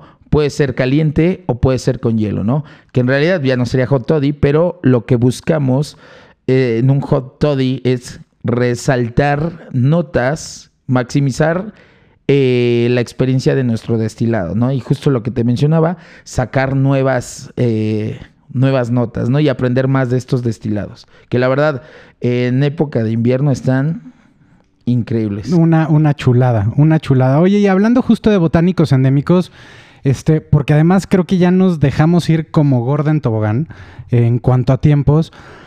Me gustaría ah, em, que me platicaras un poco y eso por puro gusto mío, porque quienes han escuchado, quienes han seguido el podcast saben que soy muy aficionado al mundo del gin y ustedes sacaron un gin con botánicos endémicos de Japón, ¿no? Roku. Eh, ¿qué, me puedes platicar de Roku? Pues bueno, mira, te, lo presento. Ah, aquí lo tenemos. O sea, el que casi no venía preparado, ajá. ok, eh, bueno, Roku eh, es como, es la evolución, es la perfección de uno de sus destilados. Eh, a principios de 1930, de 30 a los 40, Shinjiro empezó a hacer destilados como ginebra y vodka. De un nombre que se, el nombre del destilado se llamaba Hermes. Bueno, el, el nombre de la ginebra, ¿no? Y del vodka se llamaban Hermes, ¿no? Entonces eran unos destilados de The House of Suntory, de los cuales fueron descontinuados eh, a mediados de los ochentas, ¿no? Entonces fueron destilados que eh, pues no se alcanzó el éxito que se hubiera eh, que les hubiera gustado, que al final fue un destilado muy importante en su época. Entonces se descontinuó, se descontinuó y a principios de los 2000 se retomaron esas viejas recetas como de Haku, de, digo, de vodka, que actualmente tenemos un vodka que se llama Haku, eh, que de hecho es hecho a base de arroz, y nuestra ginebra Oroku se evolucionó, ¿no? Se perfeccionaron y salieron estas, estas bellezas, estas joyas, prácticamente son nuevos. Entonces, Roku, se escribe Roku, se pronuncia Roku, significa seis en japonés. Y bueno, los que conocen esta ginebra, eh, la verdad que es una botella muy bonita. Creo que todas las botellas de Suntory son muy bonitas y tienen sí, ahí... súper elegantes, a mí me encantan. Tienen ahí un, un poco de historia, que bueno, no es un poco, es muchísima historia, que este... En esta botella, pues es una botella de forma hexagonal, de la cual pues, son seis lados, y alrededor de la botella contiene plasmados eh, los botánicos que lleva, ¿no? Entonces, eh, se llama Aroku, se llama seis, porque contiene seis botánicos endémicos que son eh, cultivados y cosechados en diferentes regiones de Japón por artesanos japoneses, maestros artesanos japoneses. Y eh, pues bueno, lo más curioso, el detalle es que eh, están elaborados en diferentes estaciones del año, ¿no? Entonces se obtienen estos seis botánicos de diferentes estaciones del año. Que bueno, desde la recolección de, botánicos eh, hasta que llega a la mesa de Ricardo Cortizo en su casa, tarda año y medio, ¿no? Entonces, me puedo jactar de decir que es una ginebra única en el mundo. Actualmente no hay una que se le parezca. No quiere decir que no va a haber o una ginebra igual o que va a haber una mejor. Seguramente sí, y seguramente Suntory lo va a volver a hacer. No lo sabemos, pero bueno. Eh, es una ginebra por el proceso que tiene de, de, recolección de botánicos, ¿no? Y bueno, es bien sabido que una ginebra no puede ser llamada ginebra si no contiene cinco botánicos, ¿no? Tenemos el enebro, raíz de angélica, regaliz, cáscaras de cítricos y eh, eh, semillas de cilantro, ¿no? Y bueno, obviamente esta ginebra. Y a partir, de, o sea, esta, esta también tiene esos, esos botánicos, más los seis que, le dan su firma, su sello a, a Aroku. Exactamente. Que hay flores, hay eh, cáscaras de yuzu, que me imagino que es un cítrico. Eh, tenemos algunas pimientas, hojas de sakura y tenemos dos tipos de té, sensha y yokuru. Justo te, cuento cómo está ahí el, tema. Eh, dale, dale. Empezamos en primavera. Primavera obtenemos flor y hoja de sakura, que bueno, es el clásico cerezo, que, bueno, que todo el mundo conocemos, lo vemos en pinturas, en obras de arte, eh, obras de kabuki, restaurantes especializados en gastronomía japonesa y bueno, bares como Izakaya, así, varios Izakaya que hay en México que eh, pues tienen eso, ¿no? Eso va a aportar como ese tema floral eh, y dulce del, del cerezo, ¿no? Después en, en verano obtenemos eh, el Hyokuro y el Sencha, que justo les comentaba hace rato de los hot toddies para beberlo con nuestros whiskies, ¿no? Eso va a aplicar como el clásico o el típico sabor herbal de una ginebra, pero ya a un estilo japonés, ¿no? Eh, después en otoño obtenemos la pimienta Sancho. No, esa, la pimienta Sancho es, eh, juega también un papel muy importante que, bueno, si ahorita lo permites, lo probamos para que... Yo encantado. Buenísimo. Y bueno, por último, eh, en invierno obtenemos, yo lo llamo el rockstar de estos botánicos, eh, es el yuzu. ¿No? El yuzu es una especie de híbrido entre un limón amarillo y una mandarina. Entonces, imagínate una mandarina, la forma de una mandarina con el color de un limón amarillo, ¿no? Que muchos lo conocen como limón amarillo, limón real, limón griego. Entonces, digo que al final viene siendo lo mismo, pero en diferentes regiones lo llaman de, de cierta manera, ¿no? Los españoles le dicen limón, ¿no? Tal cual. To- totalmente, ¿no? Entonces, eh, solo se, se obtiene la cáscara. El fruto no. El fruto, eh, Suntory es demasiado inteligente. Utiliza ese fruto y lo hace para jugos, energetizantes, perfumes, dulces. En fin, no se desperdicia nada. Nada, nada, nada, nada. Y bueno, eh, al final se destilan por separado. Eh, se destilan por separado en ollas de cobre. Todo es 100% artesanal. Y bueno, hasta que llega eh, a, tu, a tu casa, a tu mesa, es justo, eh, pues es un proceso eh, muy difícil. ¿Por qué se hace así? ¿Por qué se destila por separado? Que en realidad se destila en alambiques de cobre, ¿no? Es que eso, eso te iba a preguntar. Nada más, eh, digo, a lo mejor me adelanto un poco, pero tú dime. Entiendo que como lo estás haciendo a lo largo de un año, más o menos de un año, entonces vas a tener distintos momentos con distintos botánicos que vas eh, recolectando, que vas cultivando.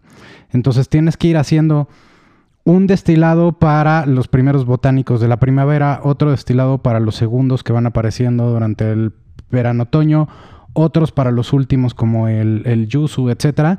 Y ya después que tienes todos esos destilados, entonces Se ensambla. se ensamblan, se mezclan. Se ensamblan. O sea, hacen un blend de jeans. Prácticamente. Prácticamente. Interesante, ¿eh? Bastante interesante. Y, y- y ¿sabes por qué se hace? Eh, ¿Quieres probarlo? Pero más que feliz de la vida, por favor. Sí, este. No, tú, tú sabes que es, eh, eh, yo no lo he probado, le, le traía muchas ganas a probarlo eh, y lo habíamos platicado y te agradezco mucho que, tra- que la trajeras para conocerlo y de esa manera que también les podamos platicar acerca de qué es lo que hay en Japón y que no es nada más, eh, ¿cómo se llama? Whiskies, o sea, hablabas de vodkas, hablabas de jeans. Eh, hay, hay toda una industria de bebidas destiladas y podemos, y podemos llevarnos muy buenas sorpresas. Así que, con permiso, yo ya, yo ya me estoy. Qué bueno, te- antes de brindar, te voy a decir Kampai, que significa salud en japonés. Salud, así es, kampai, amigo. Bueno, lo primero que les puedo decir así de entrada, sin apenas tocando la copa y sin llevarla ni siquiera a narices, que es increíblemente aromático. Las notas de, de, de nebrina, de nebro y las notas tradicionales de un, de un gin resaltan en, al momento de servirla, ¿no? Esas notas de angélica, más frescas, esas notas de cilantro, y se van mezclando también con algunos de los, de los botánicos japoneses. No los conozco, pero puedo imaginarme por nariz cómo los vas diferenciando, pero sobre todo el primero que me llega después del enebro, me imagino que es el yuzu. O sea, mucha citricidad entre esa combinación, como bien decías, de la dulzura de una naranja y la frescura, esa nota herbácea ligeramente Eh, eh, es, es muy característico el, aroma de una lima, ¿no? Y, resalta y abre de una manera fenomenal en la copa. Sí, eh, justo eh, me, me faltó mencionar ahí. ¿Por qué se hace ese tema de, de hacerlo por separado? Que justo creo que ninguna ginebra lo hace en el mundo. Para mantener la frescura de los ingredientes, me imagino. Sacar el máximo, el 100% eh, de virtudes y bondades del, del botánico, ¿no? Entonces, yo como House of Suntory, yo lo que quiero que tú percibas esas notas, eh, esos aromas, eh, esos sabores, que bueno, yo he tenido como esa oportunidad de probar esos botánicos y probar los frescos. No he tenido la oportunidad de ir a Japón. eh, Ya pandemia. tocará, ya tocará. Ya tocará, totalmente. Eh, pero eh, justo en un par de lugares japoneses eh, he tenido como esa oportunidad de poder armarme mis, mis Perfect Serve y probar esos botánicos y compararlos con nuestra ginebra, ¿no? Que, que bueno, al final lo que queremos es presumir esos seis botánicos y que tú, como cliente, digas, en serio, sí, tiene ese, ese aroma floral y dul- dulce de, del de la flor y la hoja de sakura. Eh, tienes ahí un toque herbal de los tés, eh, un ligero picor de la pimienta sancho. Y bueno, el cítrico que como te mencionaba, que es el, el rockstar de, de los seis botánicos, se encuentra muchísimo. Estoy impresionadísimo. Impresionadísimo. La- el equilibrio que tiene en boca eh, eh, es, es fantástico. Ciertamente sí se nota la pimienta, pero no se nota tanto. O sea, Sí, no, está es- en equilibrio. Gana en aromas la parte cítrica, ciertamente, y el enebro, porque es parte de, de- de la esencia de un gin, ¿no? Si no, si no huele enebro y no sabe enebro. Claro, totalmente. Y no es enebro, entonces no es gin. Sí, Pero eh, ese yuzu y esas notas de pimienta se equilibran perfecto. No, yo sé que no patrocinaron ustedes para nada el, el- el podcast, ni mucho menos, sino más bien por la amistad y por el gusto de vernos, amigo. Es que nos Gracias. vemos, pero, pero sí se podría con- convertir en uno de mis jeans favoritos, ¿eh? sin duda, sin duda. Eh, lo único que sí detecto es la nota alcohólica. ¿En cuánto está? Eh, tiene un volumen de alcohol de 43 grados. Y, mm, pues tampoco es tan alto. O sea, comparado con un Tanqueray London, por ejemplo, eh, no es tanto, pero al final sí me adormece un poquito el, eh, eh, la lengua. Yo creo que también es una combinación de todo lo que tiene. Y que eh, además la temperatura ambiente en la que estamos aquí tampoco ayuda, ¿no? Si lo tuviéramos un poco más refrescado con unos hielos, Qué bueno, qué bueno, qué bueno, te voy a decir algo. Eh, con el tema de, de los destilados a temperatura ambiente es justo cuando más percibes notas. Te voy a decir algo. Eh, marcas como, por ejemplo, que lo iniciaron con ese tema de congelar el tequila, ¿no? José Cuervo. Que justo era como para quitar como todo eso. eh, eh, eh, O sea, fue el mejor marketing de un mal tequila. Hay que decirlo como eso. Entonces- francamente. eh, Entonces, eh, justo eh, mucha gente empezó a hacer como ciertos, este... Rituales, ¿no? Ajá, Ajá. entonces, eh, a mí en lo personal no me gustan los destilados fríos, me gustan como van, porque justo puedo percibir, eh, digo, al menos si es como, no sé, te pongo un ejemplo, un Jagermeister, ¿no? Que a mí en lo personal me gusta como sea, realmente, pero eh, justo eh, ese tipo de destilados, temperatura ambiente, percibes, es más fácil percibir, percibir las notas.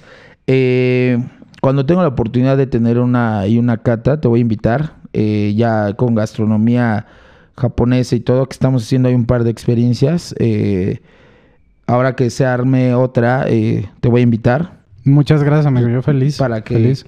Para que igual también ya vivas la experiencia ya 100% de tener tu platillo, de tener ya como todo tal cual y es, ya es una experiencia loquísima. La verdad que eh, está Es, increíble. es más, te voy a comprometer.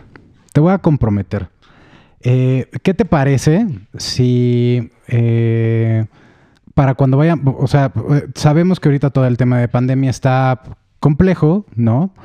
Pero ¿qué te parece si le pones una pregunta a una persona, ¿no? Y que la responda bien en las redes de, de It's Drink O'Clock, que en, Instagram estamos como arroba it's.drinkoclock.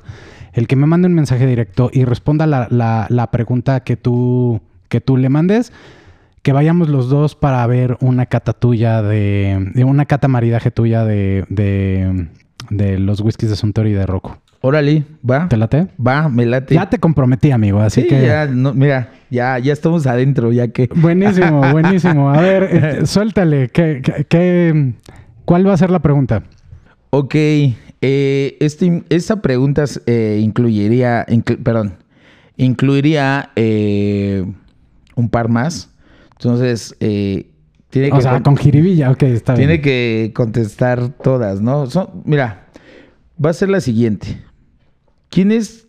El, dame el, el nombre del padre fundador de The House of Suntory. ¿En, Ahora, o sea, facilísima, ok, ya tienen la primera. en qué año eh, se fundó la, la destilería? La Casa Suntory, ok, o la destilería. La, la- la destilería. ¿Cuál? ¿La de Yamasaki? Ajá. Digo, ya estás dando la respuesta. No ¿verdad? sé, o sea, pues ahí tienen tres destilerías, por eso pregunto para hacerlo La más específico. Ok, la primer destilería. ¿Cuándo se fundó la primer destilería? Eh, ¿En qué año se fundó The House of Suntory? ¿Y quién es el padre fundador de The House of Suntory? Eh, está Está fácil, está está fácil. bastante facilito. Está fácil. Ya con eso, mira.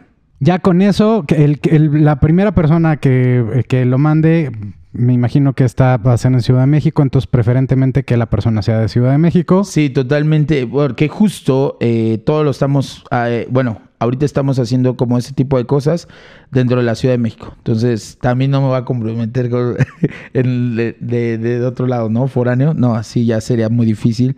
Pero eh, solo ahorita está permitido, bueno, como dentro de nuestra empresa, solo Ciudad de México. Entonces, Bueno, entonces el primero que responde esas tres preguntas, que las mande a arroba it's drink o'clock eh, y nos vamos, esa persona y yo, a vivir una experiencia con eh, Gustavo y con estos whiskies y este gin increíble que acabo de probar, eh, Ro- Roku. Oroku. tengo, tengo que practicar mucho ese japonés, compadre. Está, eh, digo, al principio sí es difícil, digo, a mí me sigue costando eh, encontrar el significado, porque muchas veces son palabras compuestas, que al final dicen lo mismo. Entonces, No, pero hasta por temas, hasta por temas personales tengo que practicarlo mucho, así que ya, ya agarraré mi Duolingo y al rato estaremos platicando. Ya que lo domine, entonces ya me invitas a Japón y ya nos vamos a conocer las destilerías. hágale pues. ¿Te parece? Muy bien, Conste, perfecto. conste. Muy bien. Eh, oye, ¿dónde te podemos encontrar? ¿Cuáles son tus redes eh, y cuáles son las redes de Suntory? Ok, eh, aparecemos, bueno, eh, están las redes sociales que son las redes globales. Eh, actualmente no tenemos como red en México, pero están las globales que es eh, Suntory Whiskey eh, Toki, está Rokujin de Suntory y están, eh, ¿cuál es la otra? Las Bueno, destilerías, ¿no? ya las- Yamasaki, Hakushu. Sí, que en realidad ya vienen en- englobadas en las de The House of Suntory, tal cual. Entonces, las podemos encontrar, son muy fáciles, que incluso en la página de The House of Suntory Global, ahí viene todo también. Entonces, no hay pierde. Y yo aparezco como Gustavo-Urlacher, que bueno, se pronuncia Urlacher. Eh, ahí me pueden encontrar. eh, fichas técnicas, recetas, lugares donde poder probar coctelería con nuestros destilados. Eh, publico muchas cosas acerca de mi trabajo, de lo que voy a hacer, dónde voy a estar, armando cócteles, eh, armando experiencias, catas, trainings, todo. Entonces, eh, ahí me pueden encontrar y listo, a y su además servicio. suele, suele contestar bastante, relativamente rápido eh, su, su Instagram, así que síganlo Sí, para, sí, sí. síganlo para más recetas. Muy bien. Muy bien. Oye, Gustavo, muchísimas gracias. Gracias por, eh, por haber venido para platicar acerca del mundo del whisky y un poco de los otros destilados japoneses. Creo que esto se hizo como un poco más completo para poder entender todo lo que Japón tiene que ofrecer o algo más de lo que Japón tiene que ofrecer en términos de bebidas destiladas y este y pues seguir jugando con esta serie de podcasts que estoy haciendo para prepararnos para los Juegos Olímpicos y conocer Japón a través de sus drinks, ¿no? Muy bien. Muchas muchas gracias por haber estado y espero que nos veamos muy pronto, amigo. No, muchas gracias, la verdad que muy a gusto y, la verdad que gracias por la, invitación, la verdad, me siento muy halagado, la verdad. Eh, y eh, esperen cosas nuevas. The House of Suntory tiene cierto portafolio en México, que solo es Hibiki Harmony, eh, Suntory Whiskey Toki y Rokujin. pronto estaremos trayendo ya como nuestro single malt, nuestro vodka, muchas cosas, ¿no? Entonces, espérenlo la pandemia nos frenó un poco, pero eh, estamos para arriba. Estamos. Va a valer mucho la pena la espera. Sí, la verdad que sí. Muy bien. Gracias. muchas gracias. No, gracias a ti.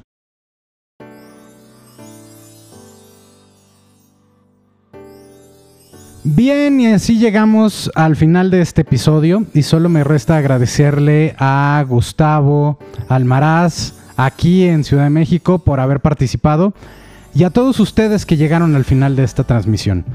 Pueden escuchar este y todos los demás episodios al suscribirse en Apple Podcast, Spotify, Amazon, Google Podcast y déjenme sus comentarios. Nos escuchamos la próxima semana. Hasta entonces.